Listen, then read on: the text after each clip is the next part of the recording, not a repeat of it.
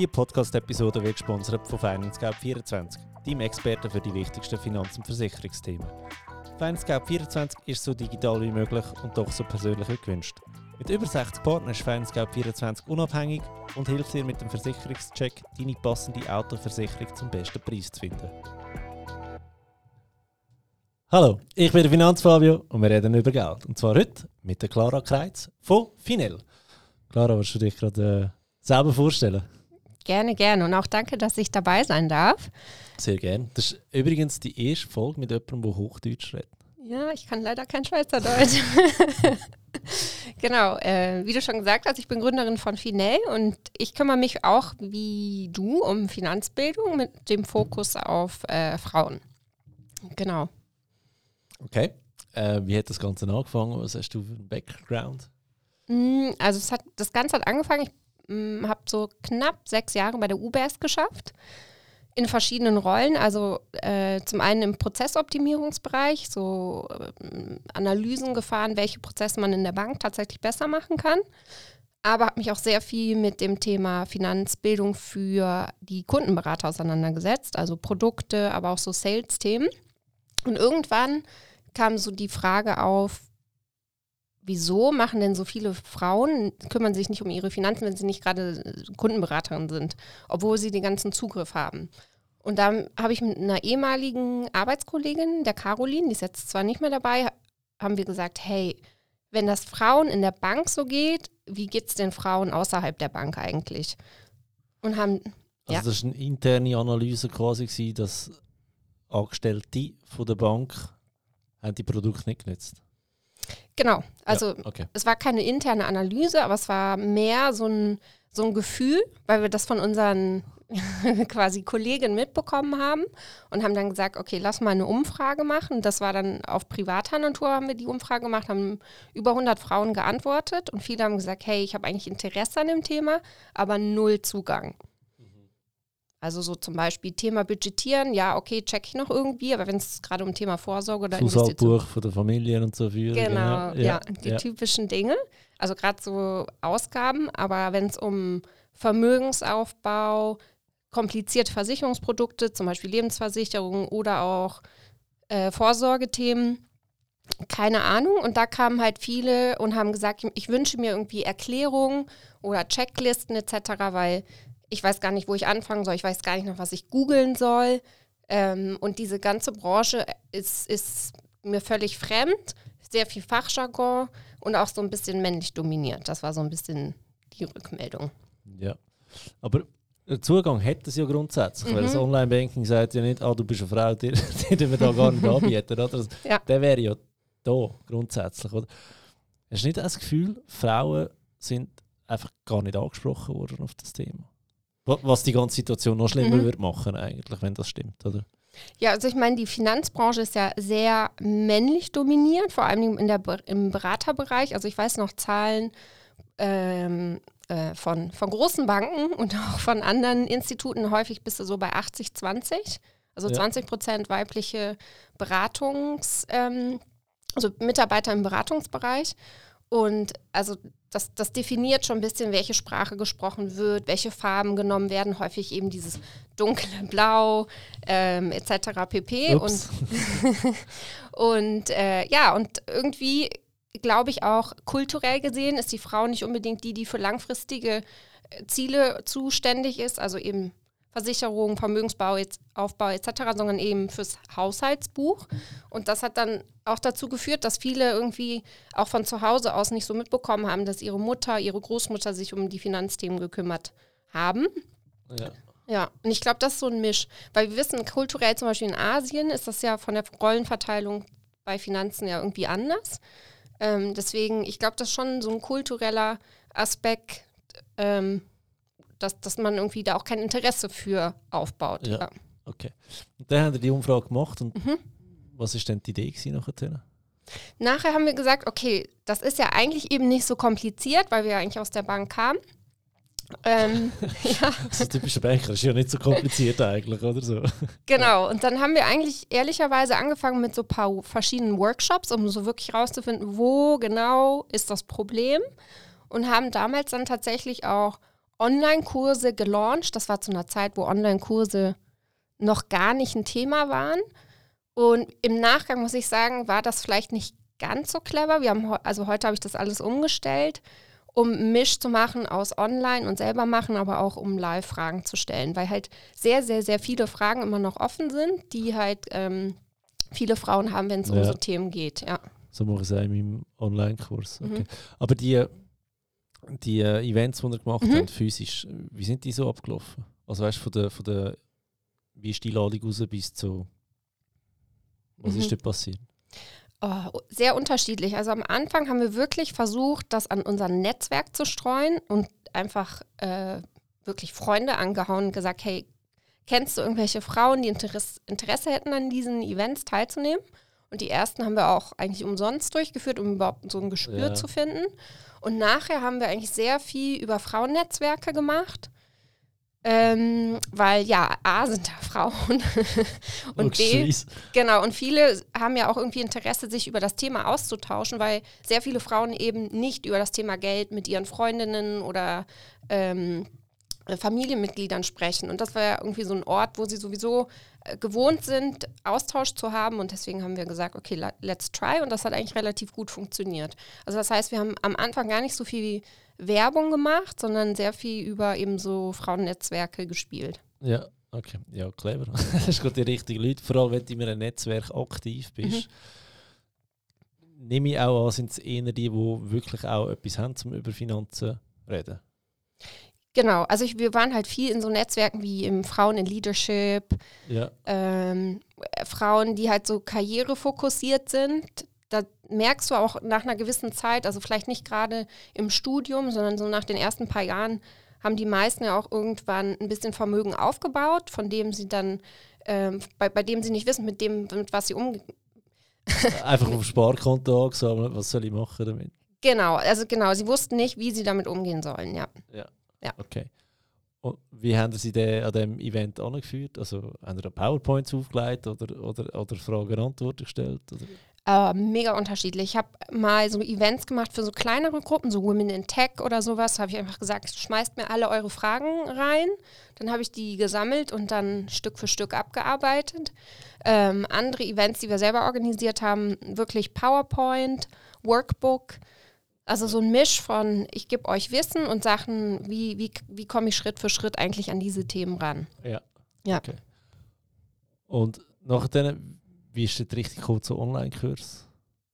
Ja, weil wir gesagt haben, ah, okay, es gibt gewisse Themen, die, die können wir eigentlich abdrehen. Die, die das Workbook, die Worksheets, die Videos, das sind immer wieder die gleichen Themen. Ja, immer wieder die gleichen Fragen, prädestiniert genau. für einen Online-Kurs. Ja. ja. Okay. Und dann haben wir das eigentlich alles abgedreht und äh, haben das eigentlich versucht zu verkaufen. Damals hatte ich noch keine Ahnung von so Themen wie Sales Funnel, E-Mail-Marketing etc. Ähm, ist auch dann nicht so gut gelaufen. Und wie gesagt, das war noch vor Corona-Zeit, aber Online-Kurs noch nicht so ein, so ein heißes Thema. Ähm, haben wir mega viel gelernt. Auch so Sachen wie zum Beispiel, also Kleinigkeiten, ne? Nicht, dass man das anfängt, alles zu nummerieren, weil wenn man es umschiebt, ja, Sachen ja. rausnimmt und so weiter, passt es dann wieder nicht. Ähm, aber ich glaube, jetzt ein paar Jahre weiter ähm, ist, es, ist es eine super Lösung, so einen Misch zu machen aus Self-Study und dann halt tatsächlich Live-Elemente. Das ist mega lustig, dass du sagst mit dem Nummerieren. Der Fehler ist mir jetzt gerade auf. Fuck, den habe ich auch gemacht. aber ja, okay. Und wie, wie, wie ist so ähm, jetzt die Rückmeldung von der Frauen, weißt du, im, im, im Nachhinein? Oder was ist so der Punkt, wo sie sagen, mal da bin ich mega froh? Mhm lerne ich es jetzt oder ähm, gibt es so Punkte, wo Sie sagen, ja, aber das hätte mir die Bank ja eigentlich auch können beibringen Ja, ich glaube, dieser Moment, also zu deiner Frage, das hätte mir die Bank beibringen können, die gehen meistens gar nicht dahin und fragen. Ja. Weil, äh, wie gesagt, da ist wie so, ein, wie so eine Blockade, überhaupt dahin zu gehen. Denn A, ich weiß gar nicht, welche Fragen ich stellen soll. Es ist das gleiche, wie ich weiß nicht, was ich googeln soll. Und dann habe ich Schiss, dass die Antwort ähm, wie soll ich sagen, dass die mir irgendwas verkaufen sollen wollen und ich nicht weiß, ob das jetzt Sinn macht oder nicht Sinn macht. Das, glaube ich. Bank niemals machen. Nein, natürlich nicht. Das ist immer 100% customized. Genau, also ja. das ist, glaube ich, so diese, diese, diese, diese Barriere, tatsächlich mit einem Finanzberater oder einer Finanzberaterin zu sprechen. Und äh, die Rückmeldung ist häufig ja, ah, okay, jetzt habe ich es verstanden. Viele haben auch das Gefühl, es ist so exakte Wissenschaft und merken dann eigentlich, nein, du musst eigentlich einen Weg finden, der zu dir selber passt. Es gibt nicht den einen richtigen Weg. Ähm, und manche, die haben auch schon die Rückmeldung gegeben, hey, mega cool, mein Partner zum Beispiel arbeitet im Finanzbereich und jetzt weiß ich tatsächlich Sachen mehr, die er nicht wusste. Ja. Ähm, das, das sind schon auch coole Feedbacks, ja. Ja, okay. okay. Ja. Das ist schon lustig. Ich weiß mehr als mein Partner, der im Finanzbereich schafft. Das ist so das typische der Banker verkauft dir ein 3A-Konto, aber er hat selber keins. Wie, mhm. erlebst du das so? Ähm, ja, es ist lustig, dass du sagst. Ich habe gerade neulich mit einem Kollegen im Büro darüber gesprochen, der eben, weil ich über Wirk gesprochen habe, wir haben so das Witzli, dass, äh, dass ich ihn immer frage, und hast du es jetzt geöffnet? Und, und er, äh, er ist mehr so oldschool, sag ich mal, unterwegs ja. und hat es immer noch nicht gemacht. Also 100 Prozent, ja. Ja. Sehe ich auch so. Also äh, einfach VIA genügt oder gar kein 3A? Momo, er hat schon das 3A, aber einfach, ja. weißt du, die, die neuen äh, Player am Markt, die sind noch nicht so. Ja, genau. Ja, okay, verstehe ich. Und ähm, du bist ja auch Finanzplanerin, oder? Mhm. Darf, man, darf man auch sagen. Mir geht es ein bisschen darum, ich habe zunehmend Mühe mit der 0815 Finanzplanung. Also, mhm. ich finde Finanzplaner immer noch einen coolen Job ich finde einfach irgendwie das Produkt, das wir liefern, geht irgendwie am Markt vorbei. Also mhm. am Markt vorbei im Sinne von, ähm, ja, wenn du mit, mit 50 kommst eine Finanzplanung machst, bis zu deiner Pension sind es ja doch noch mal 15 mhm. Jahre, ähm, passiert noch so, so viel, dann müsstest du eigentlich immer nach jeder Lohnerhöhung, nach jeder Änderung von deiner Pensionskasse, müsstest du ja wieder einen neuen Plan machen habe momentan extrem Mühe mit dieser Geschichte. Wie, wie machst du das? Also ich, ich mache ja ähm, mit, mit Finell jetzt nicht so die typischen Finanzplanungen, ähm, sondern arbeite vor allem mit Finanzcoaching. Und warum mache ich das so? Also zum einen genau das, was du sagst, mein, meine Zielgruppe ist vielleicht eben nicht 50, 55 plus, sondern in der Regel so 35. Da macht das halt eben teilweise keinen Sinn. Und ich versuche halt eben den Bildungselement mit reinzubringen, dass die Leute verstehen, hey, es ist wichtig, auf gewisse Sachen Wert zu legen, aber wenn sie dann eben Richtung 60 oder so gehen, dass man dann sich nochmal ordentlich hinsetzt und eine, eine, richtige Pensionsplanung zum Beispiel macht. Ja. Ähm, aber wie mache ich das? Ich mache, also wir schauen uns immer vorher an, okay, was sind eigentlich die Ziele der Person, welche Themen haben die? Die meisten, ich würde sagen 80 Prozent, das sind die gleichen. Die wollen einfach Struktur in ihrem System haben und wissen, wo sie Sachen optimieren können. Und manche haben dann halt so kleine, so spezielle Themen, wie zum Beispiel, ich möchte mich selbstständig machen, kann ich mir das leisten, etc. Plus, dann schauen wir uns eben alle Themen an, wie Einnahmen, Ausgaben, wie sehen die Portfolios aus, Kontenstrukturen, Vorsorge etc. pp. Und dann sage ich, okay, das sind jetzt Themen, die würde ich angehen. Und dann bespreche ich das erst mit Ihnen, was wollen Sie überhaupt abarbeiten, weil sehr, sehr häufig ist es halt extrem viel und teilweise ist da keine Priorität drauf, da muss ich auch keine Zeit darauf verschwenden, da irgendwie eine große Analyse zu machen, oder? Weil in den meisten Fällen geht es um Vermögensaufbau oder äh, so, so Vorsorgethemen. Aber du hast früher auch Männer beraten? Ähm, Mache ich eigentlich nicht. Nein, ich meine, früher im, im noch für die Bank geschafft hast? Nee, also ich habe ich, ja. ich hab, ähm, Finell quasi neben meinem Bankberuf ähm, aufgebaut und mache eigentlich das ganze Thema nur mit Finell für Frauen. Ja. Meine Frage wäre jetzt eben gewesen, hast du das Gefühl, dass die Fragen dann wirklich so anders sind? Oder ist die Lösung so anders? Weil ich meine, der Markt, mm. wir haben Aktien, wir haben ETF, ja das ist dem ETF eigentlich egal, ob es ein Mann oder eine Frau kauft. Oder weißt ja. was da so die Unterschiede sind? Oder ist einfach, wie man das Thema angeht, komplett mhm. anders? Also zum einen, wie gehe ich das Thema anders an? Teilweise auch so tricky Themen. Zum Beispiel, ich bin schon über 20 Jahre verheiratet. Ich habe bisher mich nicht mit dem Thema auseinandergesetzt. Ich weiß nicht, was mein Mann verdient. Ich weiß nicht, wie viel Geld wir haben. Ähm, nach 20 Jahren ist vielleicht auch nicht mehr alles so rosig. Was passiert mit mir? Wenn äh, wir uns scheiden lassen, äh, wenn ich dann allein in Rente gehe, solche Themen. Das ist, glaube ich, bei Frauen speziell anders. Ähm, aber ich gebe dir völlig recht, wenn es, ich sage jetzt mal, 35-jährige Frau, noch keine Kinder, noch nicht verheiratet etc., dann ist es ziemlich ähnlich wie bei einem Mann. Aber auch das Beispiel, das du vorhin gebracht hast, verheiratet, weiß nicht, was er verdient, weiß nicht, was wir haben, ist ja, wir haben ja Steuererklärung. Ja, das ist spannend. Manche unterschreiben die, ohne die durchzulesen. So wie ja. Aber dann müsstest du ja eigentlich den Leuten beibringen, hey, lies die Steuererklärung durch und vor allem den Leuten beibringen, mhm. ähm, was steht in dieser Steuererklärung, ja. welche Position sagt was aus. Also ja. ich meine, das ist mir, wir kennen uns jetzt mhm. erst ein Zeitchen, das hast du mir ja schon mal erzählt, oder? Mhm. Und, und ähm, Simona von Taxcamp hat ja nachgewiesen, weißt du, wie mhm. viel kommt der Mann einfach ein und sagt, ich habe, ich habe gerade die Steuererklärung aufgeladen ähm, mhm. und, und, die Frau hat die gar nicht gesehen, weil im Kanton Zürich mhm. musst du sie ja nicht mehr richtig unterschreiben, mhm. oder? Da muss ich ja sagen, das ist ja eigentlich das Schlimmste, was kann mhm.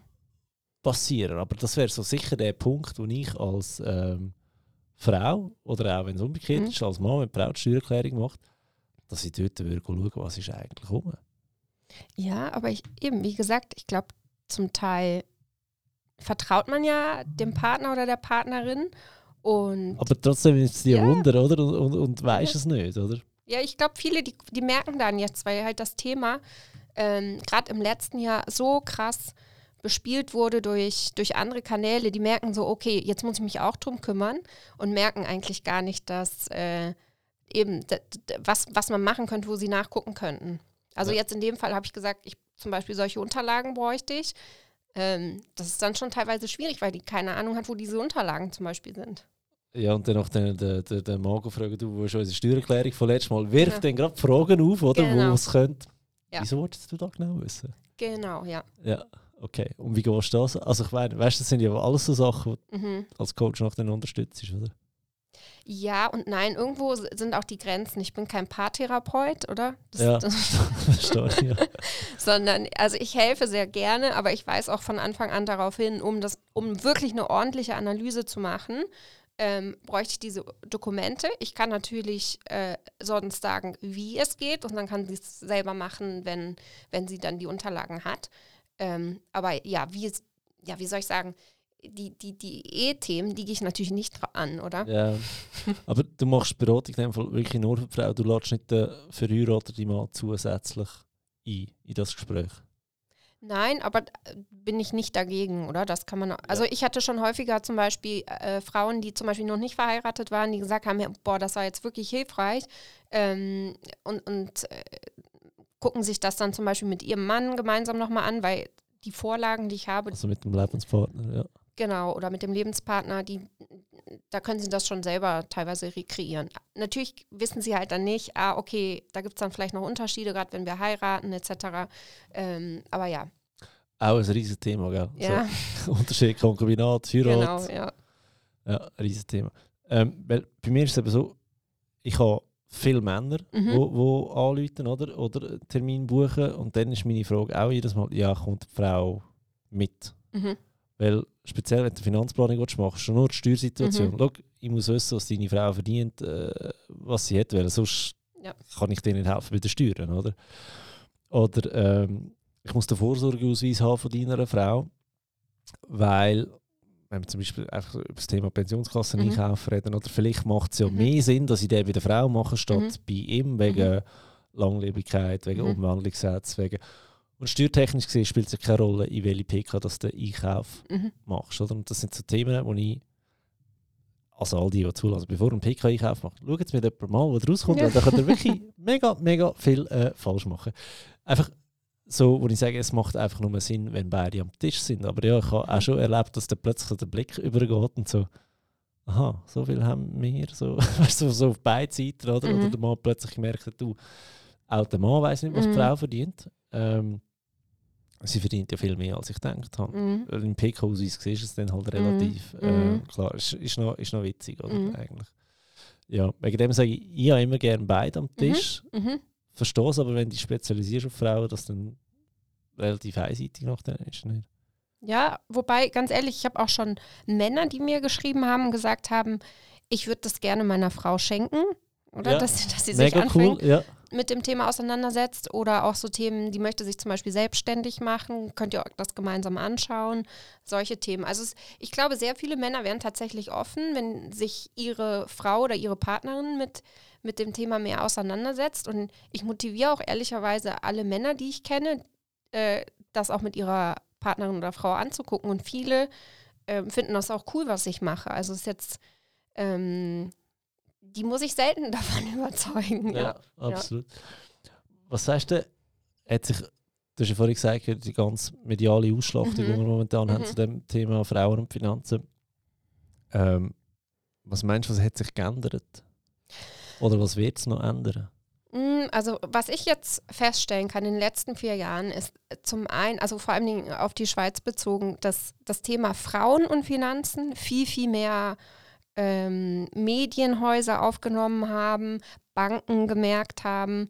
Dann gibt es so neue Player am Markt, die halt eben genau wieder auch in die, oder die, die zusätzlich auch Frauen- und Finanzthemen angehen. Ähm, und da muss ich sagen, das hilft schon, dass, dass halt das ganze Thema ähm, mehr präsent ist. Dann natürlich so andere Diversity-Themen oder Gender Pay Gap, bla bla bla. All diese ganzen Themen helfen natürlich auch, dass das Thema Finanzen ähm, ja, auf den Tisch kommt. Ja. Okay. Ja. Nehmen an, du profitierst ja auch von dem, wenn, wenn sich mehr Leute drum, also mhm. wenn es medial mehr ausgeschlachtet mhm. wird, oder? Also merkst du das fest? Ja, also ich merke das, ähm, ich, ich bekomme viel mehr Anfragen wie vor drei, vier Jahren, wo äh, vor drei, vier Jahren gab es irgendwie ein, zwei Leute, die das Thema bespielt haben in der Schweiz. Äh, du bist einer davon. und äh, das hat sich natürlich verändert. Und, und, aber ich profitiere auch davon, muss ich ganz ehrlich sagen. Ich bekomme viel mehr Anfragen und das ist auch der Grund, warum ja. ich äh, aus diesem Nebenprojekt Finay ähm, in die komplette Selbstständigkeit Finay ja. äh, dieses Jahr gehe. Ja. Aber das ist ja so, ich meine, ich habe vor dreieinhalb Jahren angefangen und mhm. gefühlt sind wir irgendwie äh, damals Sportkoyote. Mhm. Du, ich, Corinne. Mhm. Wer haben wir noch gehabt? Pretty much it. Ja. ja. also wir sind das vierte gewesen, ja. also schön mehr können teilen, das vierte. Und jetzt sind sie ja einfach schiessen wie Pilze aus dem Boden. Oder? Ja. Ein paar, die es wirklich auch sehr, sehr gut machen. Ein paar, ja. man können sagen, los bleiben. Aber es ist so, ja, ich, ich finde es noch witzig, wo es durchgeht. Oder? Vor allem spannend finde ich noch, wer hat einen Finanz-Background und wer mhm. nicht. Mhm. Und was machen die Leute aus? Also, ich meine, Thomas mega cool, oder? Seine, seine ganze Reise über seine Finanzen, mhm. wo du wirklich kannst, ja, gefühlt jeden einzelnen Tag auf YouTube rückverfolgen, was, mhm. was er gerade gemacht hat an dem Tag. Ähm, bis zu uns, wo es einfach von einer ganz anderen Ebene gehen, gehen mhm. anschauen oder, oder dem Ganzen einfach noch ein bisschen mehr Blickwinkel auf, aufgeben. Ja. Ich habe heute gerade einen Beitrag geschrieben über Notgroschen. Mhm. Wenn, du gehst, Notgroschen googeln im Internet, kommt standardmäßig auf etwa 20 Webseiten die Antwort 3 bis 6 Monate mhm. Aber ohne Begründung. Mhm. Verstehe ich nicht die Aussage. Und ich glaube, da kommen wir mehr so mit, äh, ich habe es ja noch gesagt, schau, mhm einen Monatslohn musst du haben, falls du gekündigt wirst. Mhm. Weil dann bekommst du einen Monat lang kein Geld mhm. vom RAF, wenn du nichts dafür kannst. Und drei bis vier Monatslöhne solltest du haben, wenn du selber kündigst, weil dann könntest du so lange, mhm. also weißt du, noch ein bisschen mit Begründung dazu. Und ich, dort merkst du irgendwie den Qualita qualitativen Unterschied noch von den Standardaussagen. Ja, und ich würde sogar argumentieren, es kommt auch auf deine Lebenssituation an. Selbstständige, sag ich mehr. Oder? Ja. Ich meine, Corona hat es gezeigt. Du hast mega das Problem, wenn du äh, nur drei Monate überbrücken kannst, oder? Also ich, ich kenne tatsächlich Leute, die, die auch nur einen Monat nicht überbrücken konnten. Also drei bis sechs Monate, finde ich, kommt auf die Situation an. Bist du in, zum Beispiel in Deutschland verbeamtet, okay, fein, drei Monate, du bist ja mehr oder weniger unkündbar. Aber manche Leute haben noch nicht mal irgendwie ein paar tausend Franken auf dem Konto. Das finde ich dann schon pff, tricky. Ähm, aber eben Selbstständigkeit, wo du halt manchmal hohe, hohe Einnahmen, manchmal tiefe Einnahmen hast, da, da, bin, ich, bin ich eher schon zwischen sechs und zwölf Monate. Ja, gut, bei der Selbstständigen ist auch das Problem, dass sie, ähm, weil der Treuhänder sagt, weißt, wenn du weniger Lohn auszahlst, dann hast du auch weniger Steuern zum Zahlen nachher, oder? Dass das eine Auswirkung mhm. hat direkt auf ihre spätere AV-Rente, mhm. wo ihr dann das, Leben, das restliche Leben lang zahlt geht irgendwie unter den Tisch. Ich weiß nicht, ob es der Treuhänder nicht weiß oder ob er dann einfach findet, er macht den Job falsch, weil es löst halt mehr Steuern aus. Aber es sind mega interessante Themen, oder? wo ich denke, da haben wir als Finanzplan ein bisschen mehr Gesamtüberblick. Aber äh, den Leuten ist das gar nicht bewusst, oder? Aber ich glaube, das ist generell, da, da, sind wir wieder ne, beim Bankberater oder auch oder beim Versicherungsberater, die, die sind mega fokussiert auf ein Thema und das das spielen sie aus oder sie sind halt generalistisch von allem so ein bisschen. Und eigentlich müsstest du es ja wirklich holistisch äh, genau anschauen und sagen, okay, was ist jetzt genau wichtiger und ausrechnen. Und ich glaube, das checken viele nicht. Dann liest man online zum Beispiel eben Rente versus Kapital, 3a versus 3b, bla bla bla. Super wichtig, um ins Thema reinzukommen, aber dann, wie es für einen selber ist, das musst du rechnen, oder? Und ich glaube, das vergessen halt viele, dass, dass man das auch rechnen kann, wenn man jemanden vor sich sitzen hat, der ein bisschen Ahnung davor hat, ja, davon hat, ja. Ähm, passt da überhaupt nicht ins Thema, aber sind wir jetzt gleich und Rente oder Kapital, wo stehst du? Ja, wie gesagt, es kommt drauf an. ja, und ich meine, viele haben ja unterschiedliche Möglichkeiten. Also ich glaube, das würde ich gar nicht. Eben. Ja, du kannst es nicht pauschal nee. beantworten, aber so deine Überlegungen, wie, wie fühlst du runter an, weißt du so?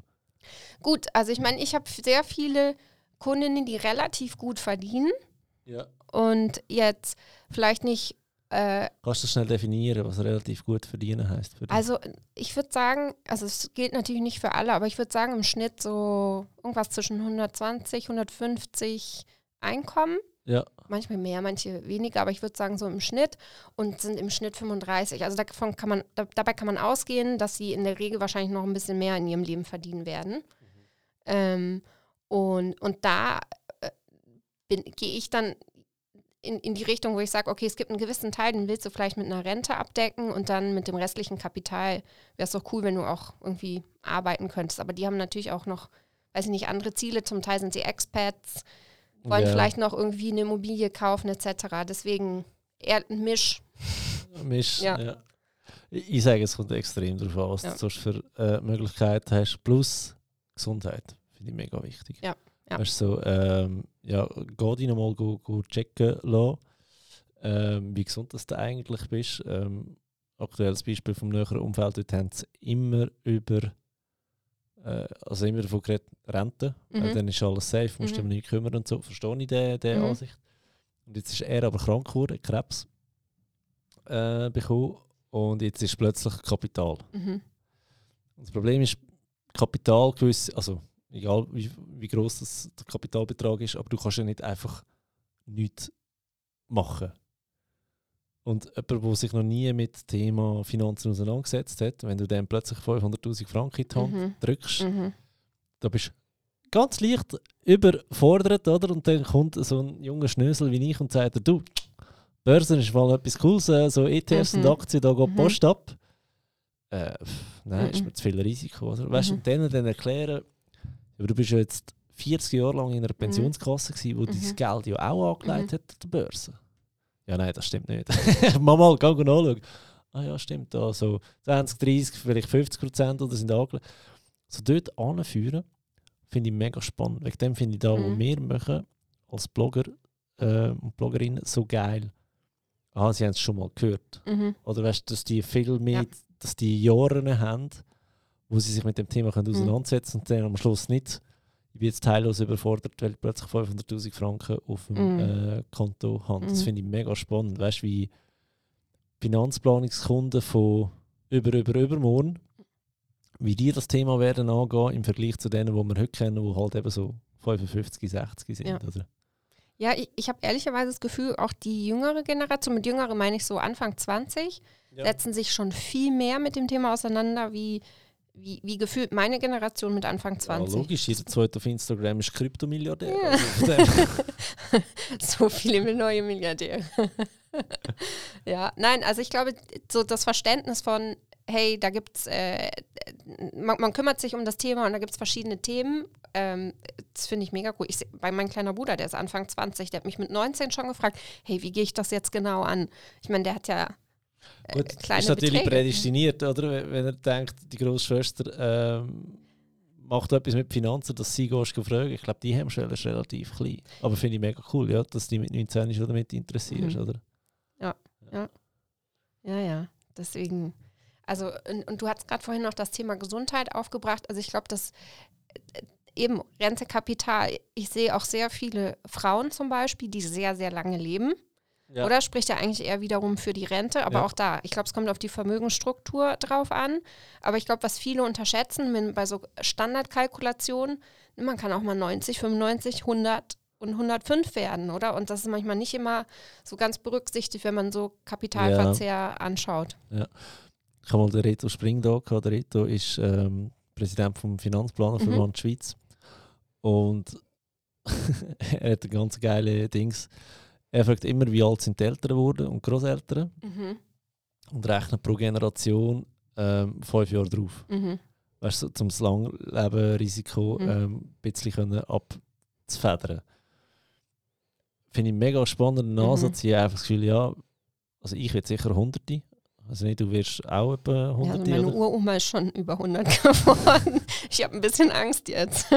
mein Kind wird sicher 120. Weißt du, der muss schon ein bisschen anders anfangen ja. planen. Aber auch ja. selbst dann, wenn du dich mit Finanzen auskennst, dann hast du auch schon auch, also ich würde sagen, mache ich mit Kapital immer noch besser. Ich muss mich selber darum kümmern, mhm. aber wenn ich so weiss, mhm. was ein 4%-Regeln ist, wenn ich, mhm. wenn ich weiss, äh, mhm. okay, das Geld darf auf die Börse arbeiten und es gehört immer noch zu meinem Anlagehorizont, mhm. auch wenn ich pensioniert bin, hört ja der nicht einfach auf. Mhm. Ähm, ich glaube, da kannst du schon noch mega viel rausholen, aber musst dich halt getrauen, oder? Ja, aber ich habe auch schon Leute gehört, die haben quasi gesagt, eigentlich so ein ETF-Sparplan, sowas wie ein modernes Sparbuch, oder? Man darf das gerade wenn ich jetzt nicht irgendwie 100% in Krypto stecke, da gibt es ja irgendwie auch Logiken, warum, oder äh, äh, wie soll ich sagen, Systematiken, warum ich ja ein, ein diversifiziertes Portfolio aufsetze, etc. Und ich glaube, man kann das schon auch anfangen, so zu sehen. Weil ein, ein typisches Sparbuch, wie wir es hatten, das, das zerstört ja eigentlich Geld, oder? Also ich glaube, da braucht es so ein Mindset-Shift und ich glaube, in der älteren Generation ist das noch schwierig, oder? Weil ich viel in Cash hatte. Ja, Gut, früher hast du noch Zins ja. auf dem Konto, dann war ja. da halb so tragisch gewesen, wie jetzt. Die Podcast-Episode wird gesponsert von FinanceGap24, der erste mitdenkende digitale Partner für deine wichtigsten Finanz- und Versicherungsthemen. Auf FinanceGap24 kannst du Kredit, Hypotheken, Auto- und Haushaltsversicherungen vergleichen und auch direkt abschließen.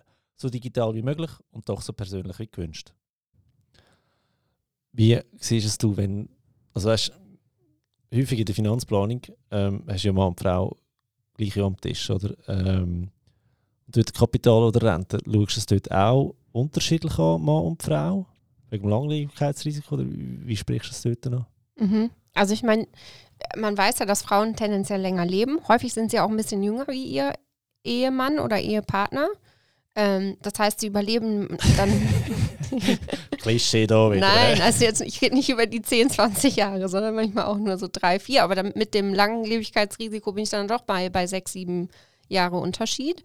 Und ja, da kann man sicherlich auch einen Misch machen und sagen, hey, ich sehe mehr Richtung Rente, eher vielleicht ein bisschen mehr Kapital oder dass man so einen guten Misch macht aus, aus der Situation. Ah ja, macht vor allem Sinn, die Zuhörer, die das vielleicht nicht wissen, wenn, wenn, wenn du stirbst, also du, mhm. du wirst pensioniert, bist ein paar Jahre oder hoffentlich viele Jahre bist du ähm, in der Pension und nachher irgendwann ähm, stirbst du ja gleich. Ja.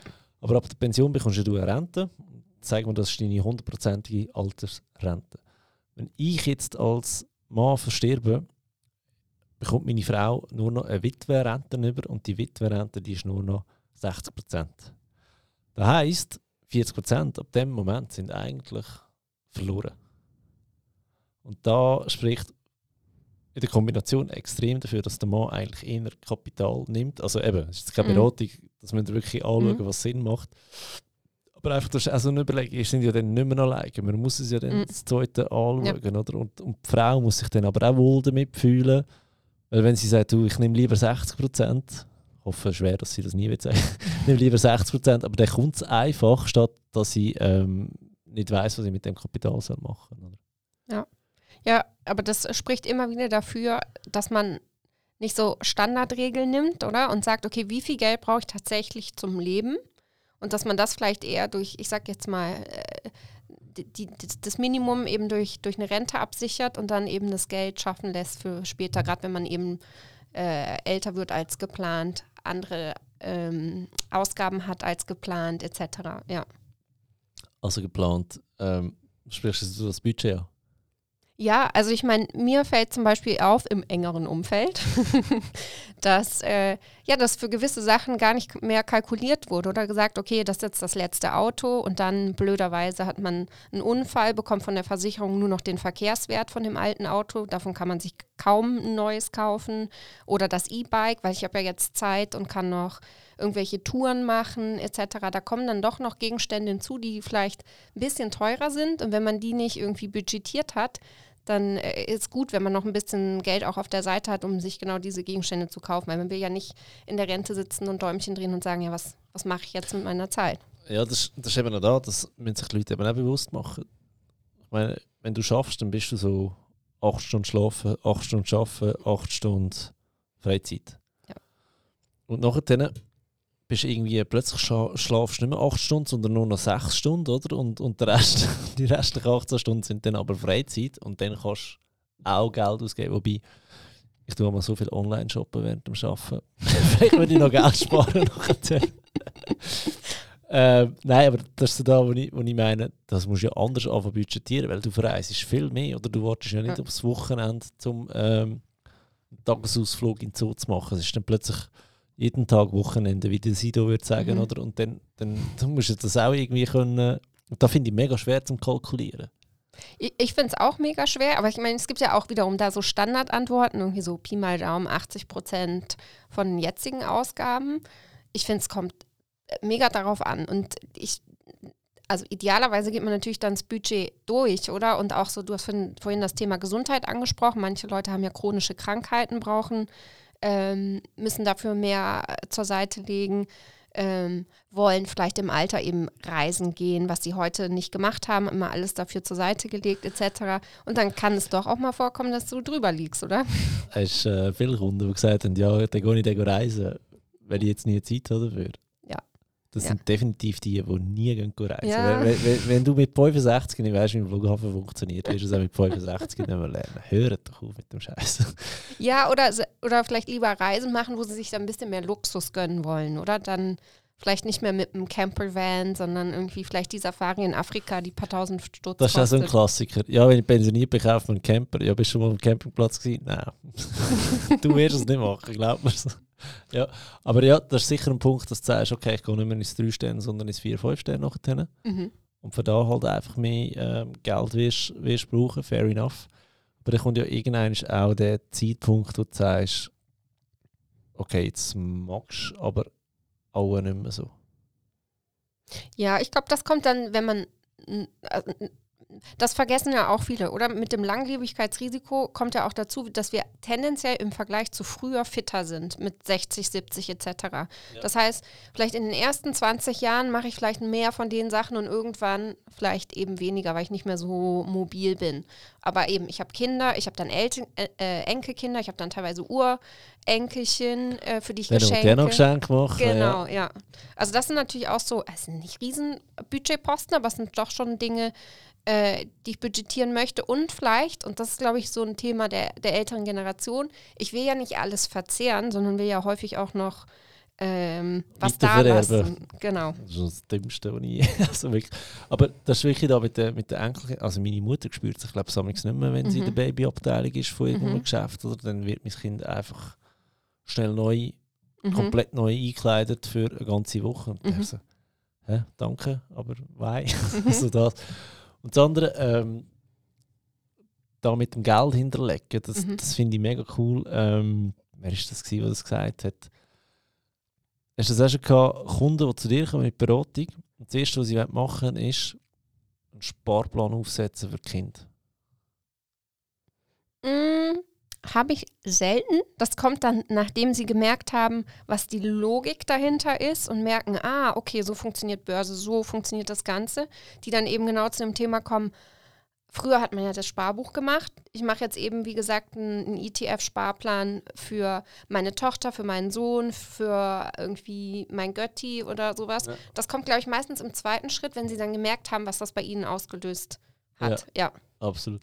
Aber das ist so für mich wenn du möglichst gut für deine Kinder stehen sein musst du zuerst schauen, dass es bei dir selber wirklich läuft. Mhm. Weil das Schlimmste wäre ja eigentlich, dass du jetzt deinem Kind sagen wir 200 Franken mhm. Kindergeld jeden Monat in, in ETF reinpumpst. das Geld aber selber könntest brauchen und dann irgendwann bist du halt wirklich pensioniert und, und 65, 70 und gehst zu den Kindern und sagst, mm. du, diesen Monat bin ich ein bisschen knapp und dann mm. anfängst, weißt du, das Kind für dich muss anfangen aufkommen. Das wäre, glaube mm. das ist nicht die Idee von dem Ganzen, oder? Das ist wie Flugzeugfliegen, oder? Wenn, wenn, wenn das Flugzeug abstürzt, musst du auch als Eltern zuerst selber dir die Masken anlegen, bevor du die mhm. Maske im Kind anlegst. Mhm. Weil wenn du ohnmächtig wirst während dem Absturz, dann ist dein mhm. Kind auch am mhm. Arsch. Ja, so diese Themen finde ich mega spannend mhm. und auch weißt du, wie du die angehst, oder? Ja, aber äh, wie gesagt, ich, ich, ich merke häufig bei Eltern, wenn die anfangen, bei sich aufzuräumen, dann merken die so, okay, spannendes Thema. Was mache ich jetzt zum Beispiel mit meinen Kindern? Wie bringe ich denen das Thema Geld bei? Wie sorge ich für sie vor? Lege ich äh, Geld an, was ich ihnen mit 18 dann verschenke, also ihr eigenes Portfolio ja. etc. Wie machst du Wie mache ich das? Ja. also ich habe auch einen Sparplan für meinen Sohn. Der ist ja letztes Jahr auf die Welt gekommen. Ähm, von daher rein erziehungsmaßnahmenmäßig, geldmäßig ist da noch nichts, aber das ist sicherlich ein Thema, was ich gerne, ähm, äh, was wir als, als Paar mit, mit, mit ihm sicherlich irgendwann anschauen wollen. Ja. Ähm, ich meine, du hast dir sicher Gedanken gemacht, wie wir es machen. Inwiefern? Welche, was genau? Also, wie führst Kind an Geld an? Dann gibst du ihm Sackgeld, wie, wie redest du ja, mit ja. ihm über Geld und so. Was hast du da so für Gedankengänge? Also ich bin mega für Sackgeld, einfach deswegen, weil das Kind dann wie lernt, hey, ich bin für etwas selber verantwortlich. Ähm, also nicht das geschenkte Sackgeld, sondern du hast ein Job, für da bekommst du Geld über. Ähm, so genau habe ich mir noch nicht Gedanken gemacht. Ich, ich, ich bin eher dafür, ja, also sicherlich soll das Kind von Anfang an mithelfen im Haushalt. Das finde ich mega wichtig. Aber ich weiß nicht, ob ich das unbedingt mit Taschengeld verknüpfen wollen würde. Ja. Weil dann ist die Motivation nur auf, auf dem Geld als solches. Hast du gelesen? Ja. Oh, musst ja als Finanzbloggerin, sonst bist du kein Finanzblogger, wie ich diese Woche schon mal gesagt habe. Ähm, er sagt ja, schaff nicht für Geld. Und wegen dem wäre das mhm. so auch der falsche Ansatz. Weißt du, was ich mir überlegt habe? Du siehst ja hinter mir meine, äh, mhm. meine Bibliothek. Ich glaube, für jedes Buch, das mein Kind liest, geben 10 Stutz. Ja. Also ich habe. also weißt du, so, ja. dann. Die meisten sind Wirtschaftsbücher und, und Marketing und Verkaufsbücher. Also von dem her, damit selber lernt, wie kannst du Geld verdienen nachdem, aber ja. als Motivation eben die 10 Stutz. Ja. ja. Ja, ich, ich, ich habe tatsächlich ähm, von zum Beispiel eine Kundin gehabt, die hat also verrücktes Portfolio dafür, dass sie sich eigentlich mit Investitionen nie auseinandergesetzt hat. Wirklich so. Das habe ich noch nie gesehen. Irgendwie 30, 40 Einzeltitel, das und das und alles Mögliche. Und habe ich sie mal gefragt, ja, woher das kommt. Und dann hat sie gesagt, ja, mein Vater setzt sich mega mit dem Thema auseinander und dann kriegt er da so einen Börsenbrief zugeschickt und schickt es uns weiter. Dann diskutieren wir in der Familie und so weiter. So hat sie ihr Portfolio aufgesetzt. Portfolio, okay, kann man noch ein bisschen. Gut, aber dann hätte sie sich damit auseinandergesetzt. Wenn ja. sie es diskutieren in der Familie, das ist schon brutal viel. Genau, also das Portfolio kann man und unter ja, gewissen wir, Aspekten. Wir haben immer etwas auszusetzen. genau, aber was ich sehr cool fand, ist eben, dass sie sich als Familie ähm, auch damit auseinandergesetzt haben, dass sie sehr früh eigentlich angefangen hat zu investieren und ähm, dass, dass man eben über das Thema Geld auch gesprochen hat. Und ich glaube, das ist eher das, was, was, ja. was mir wichtig ist, mit meinem Kind über das Thema Geld sprechen, über die Themen wie zum Beispiel, wie funktioniert investieren, all diese Themen. Aber ich, ich bin mir noch nicht so ganz einig mit mir, dass ich für Straply tatsächlich äh, Geld geben möchte. Ja. Ähm, Corinne Brecher hat mir auch erzählt hier im Podcast, ähm, sie hat mit ihrem Vater zusammen die Steuererklärung gemacht. Also sie hat mhm. müssen, dürfen nebenzu hocken, wenn er die Steuererklärung gemacht hat mhm. und, und hat so den, den ersten Kontakt mit Geld gehabt, was ich mega spannend fand. Was ich meine Frau immer gesagt haben, ist, ähm, dass man am Tisch über Finanzen redet. Also weißt du, beim Nachtessen mhm. sagen du, ähm, wir müssen jetzt noch die und die Rechnung zahlen oder von, von welchem Konto mhm. nehmen wir es oder ähm, bei mir halt, weil ich verschiedene Einnahmequellen habe oder dass ich sage, hey, ist geil, da ist wieder Geld mhm. reingekommen und dort ist wieder etwas gekommen und dort erwarte ich noch etwas. Ähm, einfach so, dass sie A weiss, was geht, mhm. oder? Und B, dass auch Kinder sehen, okay, du musst nicht nur einen Job haben und auf ein mhm. Einkommen angewiesen sein, ja. weißt? Und das ist etwas, was wir heute extrem viel machen, meine, mein Kind versteht noch kein Wort, oder? Aber einfach, wenn das beipalt ist, oder das Kind mitkommt, dass es eben mhm. kein Tabuthema ist, ja. ähm, dass du wirklich darüber redest. und was ich glaube auch sehr bekannt ist, als mein Kind auf die Welt kam, ist in dieser Nacht so beim, beim Helfen einschlafen, weißt, so umtragen. Ich habe, was redest du mit dem Kind? Also habe ich einfach da gemacht, was ich am besten kann, oder? Über, über ETFs reden. Und hast die ganze Nacht über ETFs vollgelaufen. Vielleicht schon Schaden von dort, keine Ahnung. Aber so, einfach, dass die Themen wirklich ja. aktiv, aktiv ja. angehst. Und ich glaube schon auch Sackgeld gehört ein bisschen dazu, dass, ähm, dass es etwas hat, um zu sehen, okay, wenn ich etwas kaufe, ist es weg. Ja. ja. Und wenn ich es nicht kaufe, dann kann ich es sparen. Ich glaube, ich verbiete meinem Kind sparen, es muss immer investieren. Aber einfach so die, die, die, die Sachen, dass es sich ein bisschen antasten kann, oder? Ja, bin ich voll dabei. Also eben, dass das darüber reden in der Partnerschaft ist sicherlich mega ein großes Thema. Also wir, wir machen das bei uns eigentlich auch so, oder? dass wir über all die Themen diskutieren. Äh, das, wenn wir zur Bank gehen, das sind dann immer wieder die lustigen Situationen, oder dass man da manchmal. Der Banker will mit ihm aber reden und du machst. nein, nein, ich beobachte das natürlich. ja. Sozialstudie. Das ist schon spannend, oder? Weil ich meine, also er verdient momentan schon mehr wie ich, oder? Deswegen äh, gefühlt ist er der Hauptansprechpartner. Ähm, aber ich glaube, das braucht so, dann. Momentan, ne? du bist ehrgeizig. ja, ja, ich habe da noch ein bisschen vor mir. Ähm, und äh, ja, aber ich glaube, nach einer gewissen Zeit merken sie, ah, okay, da kommen auch Fragen, zum Beispiel von meiner Seite, dann, äh, dann ist es eher ein ausgeglichenes, ähm, ausgeglichenes ähm, Gespräch. Und mit ihm diskutiere ich recht viel. Also man muss ja auch nicht immer unbedingt mit jemandem darüber sprechen, der gleich viel oder mehr Ahnung hat. Manchmal hilft es ja auch mit Leuten generell. Ich fragen, hat er auch einen Finanz-Background? Also er hat sicherlich BWL studiert und er hat von Finanzthemen ähm, schon auch ein bisschen Ahnung. Ähm, aber ich würde jetzt sagen, jetzt so finanzplanerische Themen habe ich schon auch ja. mehr Ahnung, ja. Ja, okay. Ja, ja es ist so. Ich meine, wenn du mit, immer mit Leuten darüber diskutierst, die gleich viel wissen, dann lernst du auch nicht viel mhm. mehr. Oder? Ich sehe es auch so, ich lerne ja mega viel von meinen Kunden. Mhm. Einfach, ähm, im Sinne von, was die sich für Gedanken machen, mhm. ohne es wissen, mhm. was dir ja natürlich auch extrem hilft, um die Kunden besser zu verstehen, plus bessere Online-Kurse anzubieten und so weiter und so fort. Und dann gibt es halt der auch, wo, ähm, ich meine, ich muss ja sagen, nur weil ich viel über Finanzen weiß, heißt das noch nicht, dass ich das Geld verdienen erfunden habe. Oder? Ja. Und dann gibt es halt Leute, die wirklich Unternehmen sind seit Jahren und was die für Ideen haben. Mhm also weißt du, denke ich immer so, ja, da bin ich ein kleiner Schulbub dabei. das ist mega krass, ja. Ja, ich glaube, also da, das ist, was ich meine. Du, äh, von, eben, wie du sagst, von, von Kunden und Kundinnen kannst du auch was lernen, weil manchmal ja. kommen so pragmatische Lösungen. Und du hast ja das eine Buch über Psychologie äh, des Geldes auch gelesen. Da ist so ein Satz den, der auf Englisch, da sagt, es gibt the rational solution and the reasonable solution, oder? Ja. Und rational ist dieses objektive, perfekte, äh, die perfekte Lösung. Und reasonable ist etwas, was ich auch umsetzen kann.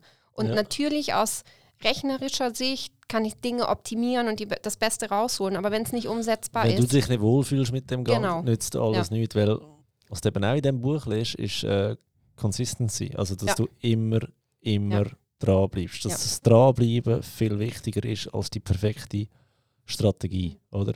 Und das Dranbleiben tust du nur, wenn du dich immer wieder kannst motivieren für ja. Finanzen. Oder? Ähm, da helfen Dividenden zum Beispiel. Ja. Und ähm, wenn du auch siehst, dass es Sinn macht. Oder? Und mhm. dann kommt es halt nicht darauf an, ob jetzt der ETF 0,2% oder 0,3% kostet, sondern einfach, dass du Monat für Monat deine paar mhm. hundert, paar tausend Franken dort tust, einzahlen. Mhm. Ja, das ist mega spannend, dass du es gerade ansprichst. Da, da, machen wir wieder quasi die Schleife zurück zum Anfang, warum Finanzplanungen eigentlich nur eine Momentaufnahme sind, oder? Und dass ich, wenn ich einen Finanzplan mache, nicht einfach ein Häkchen dran setzen kann und sagen kann, I move on with my life, sondern. Ja, ich glaube, jetzt triffst du es gerade auf den Punkt. Das ist, glaube ich, wirklich da das Puzzleteil, das mir gefällt hat, warum es mich so aufregt. Oder? Ich hatte Kunden, gehabt, wenn ich Finanzplanung gemacht habe ähm, und dann, dann lässt du ja wieder in die freie Wildbahn mhm. oder so. Jetzt weißt du, wie es geht, jetzt, jetzt machst du mhm. und ein paar Monate später läutest du dann wieder mal an. Ich hatte letztens so einen Fall. Gehabt. Picobello Finanzplanung gemacht, also wirklich das Gemälde könntest du aufhängen im Museum, das ist so schön Nein, Fabio. Aber Kann ich mir das der, im Louvre angucken? ja, genau, genau, neben der Wohnung. Aber es ist so, ich hatte dem irgendwie eingeplant, Äh, warum auch immer, ich mag mich nicht in Detail erinnern an jeden Plan, aber ich weiß, in dem Moment, wo ich ihn mache, macht es Sinn, das, was ich mache, hoffentlich. Ähm, und dann habe ich eingegeben, Amortisation von der Hypothek in zwei Jahren. Und dann läutet mir wirklich ein paar Monate später an macht, ja, jetzt, äh, er hat Frage, und zwar, wie, wie können wir, ähm, ähm, wie bekommt das Geld aus der Pensionskasse, um die Hypothek amortisieren, jetzt? Dann ich so, ja, Moment schnell, mach schnell den Plan auf, da, da bis das Zeug laden und so. Dann ich so, ja, aber es wird ja eigentlich erst in zwei, Monaten, äh, in zwei Jahren amortisiert, oder wieso, dass er jetzt Geld aus der PK will dafür? Ja, er ist jetzt gerade bei der Bank und der Banker hat gesagt, das machen wir jetzt so und so. Dann ich so, und geht es jetzt da um die 200'000 da? Und er so, ja. So, aber ihr Banker weiss, dass ihr ein 3A-Konto habt von 100'000 und ihre Frau auch weiss von 100'000, also wieso sollte man da Geld aus der Pensionskasse? Und du merkst einfach, der ganze Plan, den ich gemacht habe, ich meine, die Kunden haben 4'000, 5'000 Stutz gezahlt für den Plan, wieso halten die sich nicht mehr dran? Mm. Und das ist so, wegen dem habe ich mm. immer mehr Mühe mit den Finanzplänen. Ich glaube, du musst es anders machen. Du musst dem Kunden mhm. so viel beibringen. Und dann ist der, ist der Finanzplan nicht mehr das Produkt, sondern einfach nur noch das Beigemüse von dem Ganzen. Mm. Und diesen Weg probiere ich jetzt irgendwie zu finden, wie du das mhm. kannst machen mit den Leuten. Vor allem, wenn sie eben noch nicht 55 sind, sondern jünger. Oder? Mhm. Ja, aber da sprichst du ein Thema drauf an, dieses langfristig an dem Plan zu halten, das fällt ja, ja Menschen generell ähm, schwer. Und also ich meine, auch mit anderen Themen, nicht nur Finanzen, sondern auch, was weiß ich, eine Diät oder was auch im Sport, all diese Themen. Und ich glaube, die Leute, das, das glaube ich, das, was, was mir immer wieder auffällt in, in meinen Einzelcoachings oder auch in dem Kurs, das Thema Motivation, warum mache ich das Ganze? Ähm, das muss man schon auf, auf den Tisch bringen. Es ist nicht einfach nur ein Zahlenspiel, sondern es hat ja ganz viel mit Psychologie auch zu tun. Und wenn ich nicht motiviert bin, weil das Ziel, was ich mir definiert habe, mir eigentlich überhaupt gar nicht wichtig ist, dann äh, wird es zum Beispiel schwierig, oder? Oder weil ich vielleicht noch andere Themen habe, die mir immer wieder rein grätschen. Oder ich habe zum Beispiel falsch kalkuliert. Deswegen alles das, was ich gespart habe, muss ich dann wieder nutzen, um, um diese äh, Sachen, die zu, die sonst im Laufe des Tages kommt, bezahlen muss, etc. Also ich glaube, da muss man einen guten Weg wiederfinden, ähm, äh, immer wieder das zu adjustieren. Und ich glaube, das andere ist, und das finde ich halt das, das viel wichtiger, es geht auch wieder in die Richtung Psychologie, ist immer wieder über das Thema reden. Und deswegen finde ich es eigentlich cool, ich mache das zum Beispiel bei meinem Kurs, so dass ich so Money Buddies auch habe, dass sie anfangen, mit anderen Leuten über das Thema zu reden, weil je einfacher es mir fällt, mit anderen über ein Thema zu reden, desto eher frage ich dann auch Leute in meinem Bekanntenkreis, meine Familie und so weiter, oder? Ist ja immer so diese, diese Fragestellung so, be the change you want to see, oder? Und ich glaube, wenn die Leute dann anfangen, dann merken sie auch, ah, okay, ich habe schon wieder eine Änderung meiner Lebenssituation, ich müsste eigentlich wieder meinen Plan anpassen, oder? Aber bis sie da checken, oder? Das ja. ist ein mega Weg, wenn du einfach einen Plan hast. Ja. Schwierig. Ja. Wie hast du das mit dem Finanzbody-System gelöst? Ich habe es auch probiert, aber ich bringe es irgendwie nicht an, dass das sinnvoll aufgeht. Weil ich habe das Gefühl, du musst mega passende Leute zusammenbringen und die Online-Kursteilnehmer kennst du nicht wirklich. Wie hast du das gelöst? Ich mache das meistens in der ersten Live-Session, ja. wenn die sich vorstellen und ich die Frage, ähm, was warum die sich an den, zum Kurs angemeldet haben, ähm, so ein bisschen Background etc. Dann versuche ich so du, du merkst ja relativ schnell, man hat ja ein relativ gutes Bauchgefühl nach relativ kurzer Zeit, wie tickt die Person und versucht die so zu matchen. Ja. Wenn du, ich habe mir auch schon mal überlegt, vorher mit den Leuten zu sprechen und sie dann zu matchen. Ähm, aber ist natürlich recht viel. das mega ein Aufwand, aber in der Session merkst du es relativ schnell. Und ich habe ja teilweise ähm, Teilnehmerinnen aus Deutschland und der Schweiz. Ich versuche natürlich die aus Deutschland und die aus der Schweiz ja, gut, miteinander. Da musst du genau. würde ich sagen. Ja. ja okay. Ähm, wir sind jetzt schon bei über 50 Minuten. Ich habe noch eine Frage mhm. oder zwei. Ähm, was ist so der grösste Finanzfehler, den du je gemacht hast? Ich glaube, ich habe extrem viele Finanzfehler gemacht. Ich habe, glaube ich, den typischen gemacht mit Anfang 20, irgendeine Rentenversicherung abgeschlossen, von der ich keine Ahnung hatte, was die jetzt genau macht und so weiter, weil ich einfach gehört habe, du musst fürs Alter vorsorgen und ich dachte so, okay, check. Ähm, also für alle Schweizer, Rentenversicherung ist so das Pendant zu unserer Lebensversicherung, mhm. aber ich glaube in Deutschland, du mich korrigieren, ist das sogar noch staatlich gelöst. Äh, also ja, ich will jetzt nicht mega in die deutschen Themen ja, reingehen, aber, aber du, du, es gibt Verträge, genau, da bekommst du noch Bezuschussung, das sind eben so Riester-Rentenverträge. Ich hatte einfach einen ganz normalen vorgebundenen äh, Rentenvertrag ja. und prinzipiell jetzt auch keine jetzt schlimme Lösung, aber ich glaube, das ist genau der Punkt, den ich versuche eigentlich äh, immer wieder aufzubringen. Unterschreib nichts, von dem du nicht weißt, was du da eigentlich unterschreibst. Ich glaube, das ist der Finanzfehler. Und ich sehe, dass Lebensversicherung ist nicht nur ein Problem in der Schweiz, sondern auch in Deutschland. Also das Problem, es gibt wirklich Fälle, wo eine Lebensversicherung Sinn macht. Ich bin nicht so, nicht so fest dagegen, wie immer alle meinen, aber man muss es wirklich gut anschauen. Mhm. Und Sparen ist halt selten eine gute Idee in dieser Geschichte. Ja. ja. Also das ist so dein, dein erste, wie viel Geld hat er die gekostet, der Fehler? Ah, ich weiß nicht, ich habe die irgendwann mal aufgelöst, als ich in die Schweiz gezogen bin und gemerkt habe, ah, okay, ich habe jetzt einen Partner da und so weiter. Ich plane jetzt nicht in den nächsten zwei Jahren wieder zurückzuziehen. Dann dachte ich, okay, ich muss die auflösen, die bringt mir nichts. Und das war der Moment, wo ich auch gemerkt habe, oh mein Gott, wie viele Kosten habe ich da reingesteckt. Ähm, ich weiß nicht, wie viel, es waren ein paar tausend, die ich ja. sicherlich äh, dort ähm, verplempert habe. Und dann, glaube ich, sind es häufig ehrlicherweise die Ausgaben, die ich nicht, nicht früh genug getätigt habe. Also früh genug investiert, früh genug Vorsorge gemacht und was das eigene Business angeht, eben nicht früh genug zum Beispiel mit, mit Experten zusammenzuarbeiten oder Coaches etc., die einfach viel mehr wissen über ein Thema und du könntest dich stundenlang im Internet darüber einlesen. Am Ende weißt du doch nicht, was du machen Ja, vor allem du weißt gar nicht, was du alles nicht weißt, wenn es genau. der eine nicht aufzeigt. Ja. Das ist so wie beim Thema Finanzen. Also ja. Äh, aber da mit den Coaches ist auch das Learning, das ich hatte, wo ich muss sagen, es geht so viel schneller. Du sparst so viel Zeit, wenn du einfach. Also, sie sind teuer, die Huren-Coaches, muss mhm. man auch sagen, aber wenn du wirklich einer verwirrt ist, der gut ist, ja. Es spart dir so viel Opportunitätskosten. Ja, mega. Ja.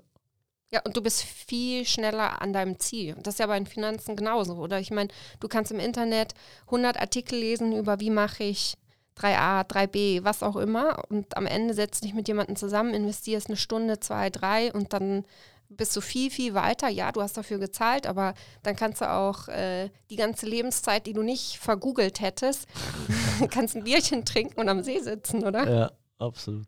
Absolut. Okay. Ähm, also, wir haben Rente in Deutschland, die abgeschlossen hast, wo, mhm. keinen Sinn gemacht hat, und ähm, zu lang gewartet mit, mit investieren. Expertenbildung. Ja. Okay. Ja, vor allen Dingen, also ich hab, bin immer sehr gut gewesen in äh, Sparen. Ich habe auch in meiner Studentenzeit immer äh, guten Puffer zur Seite gelegt, habe auch ähm, viele Sachen mir selber finanziert, weil ich extrem Reisen liebe. Ähm, aber irgendwann habe ich immer gedacht, okay, du musst investieren, du musst investieren und habe dann auch Jahre vergeudet, oder? In ja. denen ich es nicht gemacht habe. Ja. Ähm, wie investierst du heute? Ja, ist lustig. Persönlich? Ich, ich versuche mich an meinen, an meinen eigenen Ratschlag zu, ähm, zu halten, hauptsächlich in ETFs.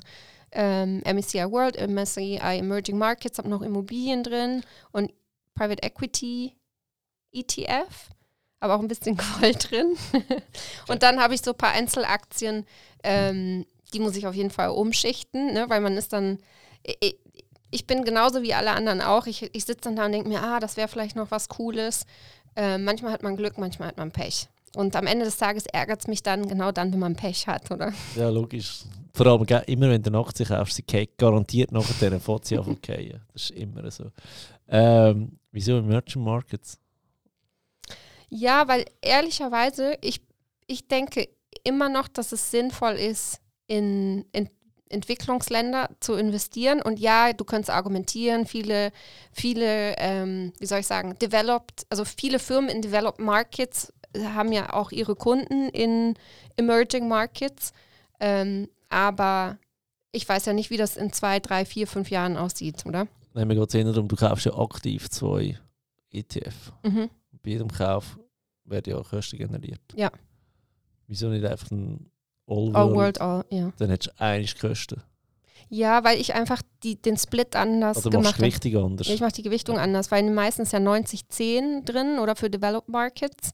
70-30 hätte jetzt nicht. Nee, 70-30 wäre, sagen ja, äh, Wäre gut. Genau. Ja. Nein, also ich, ich glaube, ich habe einfach eine, eine aggressivere Gewichtung wie.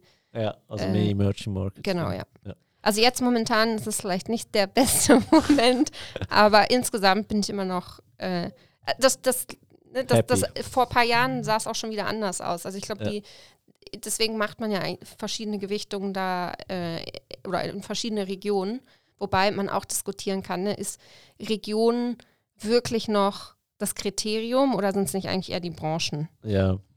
Nein, weißt du, ich frage einfach immer noch nach, weil ja, viele Wege führen nach Rom, oder? Nur wenn ich es so mhm. mache, heisst nicht, ja. dass du auch so machst. Mich nimmt immer ein bisschen Begründung Wunder, warum die Leute wie investieren, weil vielleicht bleibt ja etwas hängen, oder? Dabei, wo, wo ich auch selber muss sagen, okay, den Punkt habe ich nicht gesehen. Finde ich auch mega geile Gruppencoachings von den Online-Kurs, weißt dass sie sagen, ähm, die Frage ist mir gar nicht eingefallen, die der andere mhm. gestellt mhm. hat, aber ja. jetzt, wenn er sie fragt, muss ja. ich sagen, geile Frage. Oder weißt, wegen dem ein bisschen ja. nimmt es mich Wunder, wie, wie Leute investieren. Okay. Ich bin halt, ich bin eigentlich ein rechter Fan von alternativen Anlagen. Es gibt noch zu wenig, die man irgendwie mit ETFs umsetzen kann. Was verstehst du unter Alternative? Ja, ich meine, du, du hast ja Aktien, du hast ja Anleihen mhm. ähm, und dann im alternativen Spektrum hast du fast alles andere drin, außer Bargeld. Oder du hast da irgendwie Gold drin, Immobilien drin, Private Equity, Hedgefonds. Von mir aus kannst du auch Kryptowährungen da reinschmeißen. Und ich glaube, gerade das Thema Private Equity ist eins, was ich mega spannend finde, weil immer mehr Firmen, äh, zum Beispiel auch in den USA, nicht mehr an die Börse gehen ähm, oder teilweise wieder sich privatisieren. Der Markt wächst extrem und wenn man halt an diesen Firmen beteiligt sein will, dann kann ich das halt eben nicht über die Börse machen. Ja. Deswegen finde ich Private Equity eigentlich noch recht, äh, recht spannend, ja. ja. Weil da sind auch teilweise eben Firmen drin, die, die, die sagen, hey, ich habe Kapital über über ähm, eben den Privatmarkt aufgenommen und, und, und du kannst eigentlich nicht da, da rein investieren. Es gibt eben, du kannst nicht so einfach. Aber wie kommst du ja die an? Eben, ich mache es momentan indirekt, indem dass ich halt in Private Equity Firmen ja. wie Blackstone, Partners Group und so weiter wir, investiere. Mir hat letztes Jahr auch einer geschrieben, ob ich wüsste, wie man bei einer IPO mitmachen kann. Und ich sage, Kollege, wenn ich es wüsste, würde ich es machen. Es ist wirklich so, da musst du Glück haben, die mhm. richtigen Leute kennen und äh, ja. auch ein grosses Portemonnaie haben habe ich das Gefühl. Also da mit 1000 Stutz wirst du nicht können investieren ja. bei einer IPO. Ja, das ist auch ein spannendes Thema. Also ich meine, du hast ja, äh, du kannst ja mittlerweile auch als Business Angel oder bei so gewissen Fonds in Venture Capital investieren, aber was viele nicht checken, weil sie sagen, ah ja, äh, mit 10.000 kann ich schon da rein investieren. Ähm, das das ist ja dann nur eine Firma mit 10.000 Stutz, oder? Und du mhm. willst ja eigentlich diversifiziert sein und das soll, man sagt ja so, alternative Anlagen sind vielleicht so 10, 15 Prozent von deinem Portfolio. Da musst du es ja mal hochrechnen, dann brauchst du doch recht äh, schönes Portemonnaie, dass es äh, dann auch sinnvoll ist, ja. Ja. Hey, es ist äh, schon wieder eine Stunde und mehr. ähm, Clara, mach doch nochmal äh, schamlos Werbung für, für, für deine mhm. Webseite, für deine Online-Kurse und so weiter und so fort. Äh, super gerne. Also wer sich noch mehr mit mir austauschen möchte über das Thema Investieren ähm, oder auch sonst Finanzthemen, also auf finell.com findet man mich. Ich biete vor allem Dingen äh, Webinare an. Ich habe da ein Starter-Kit, Investmentkurs ähm, und auch Einzelcoaching. Und ja, freue mich natürlich mit über jede, aber auch jeden, der sich mit mir über das Thema Finanzen und ihren Finanzplan auseinandersetzen möchte. Wo findet man dich auf Instagram? Äh, Finell.com. Ja. Finell.com. Weil es gibt, es gibt ja so Regeln, oder? Ähm, oder die schönsten, die schönsten Instagram-Kanäle. Oder in der Schweiz haben wir die Finanzzeitung, mhm. wo einen super schönen Instagram-Kanal hat, das mhm. wirklich mega schön illustriert. Aber wenn ihr den Instagram-Kanal wollt, finden mit den geilsten Finanzreels, müsst ihr zu der Finell gehen. Bist aber nicht du, gell? Nein, das ist meine Schwester. Schwester. Ja. Und ich habe what the fuck, was ist das für ein Filter, Mann? es ist wirklich so. Ja, ja. ist der zehn Jahre Jüngerungsfilter genannt, Schwester. Nein, das ist wirklich mega coole Reels. Also großes Kompliment an deine Schwester. Und, äh, ja, ich hier gerne weiter. Schaut dort mal vorbei, ganz viel Spaß dabei. Und ähm, für alle, die da zulassen, ich würde mich mega freuen, wenn ihr den Podcast würdet bewerten bei Spotify und bei Apple Podcast und auch einen äh, lieben Kommentar darunter würdet anschreiben. Merci, bis bald.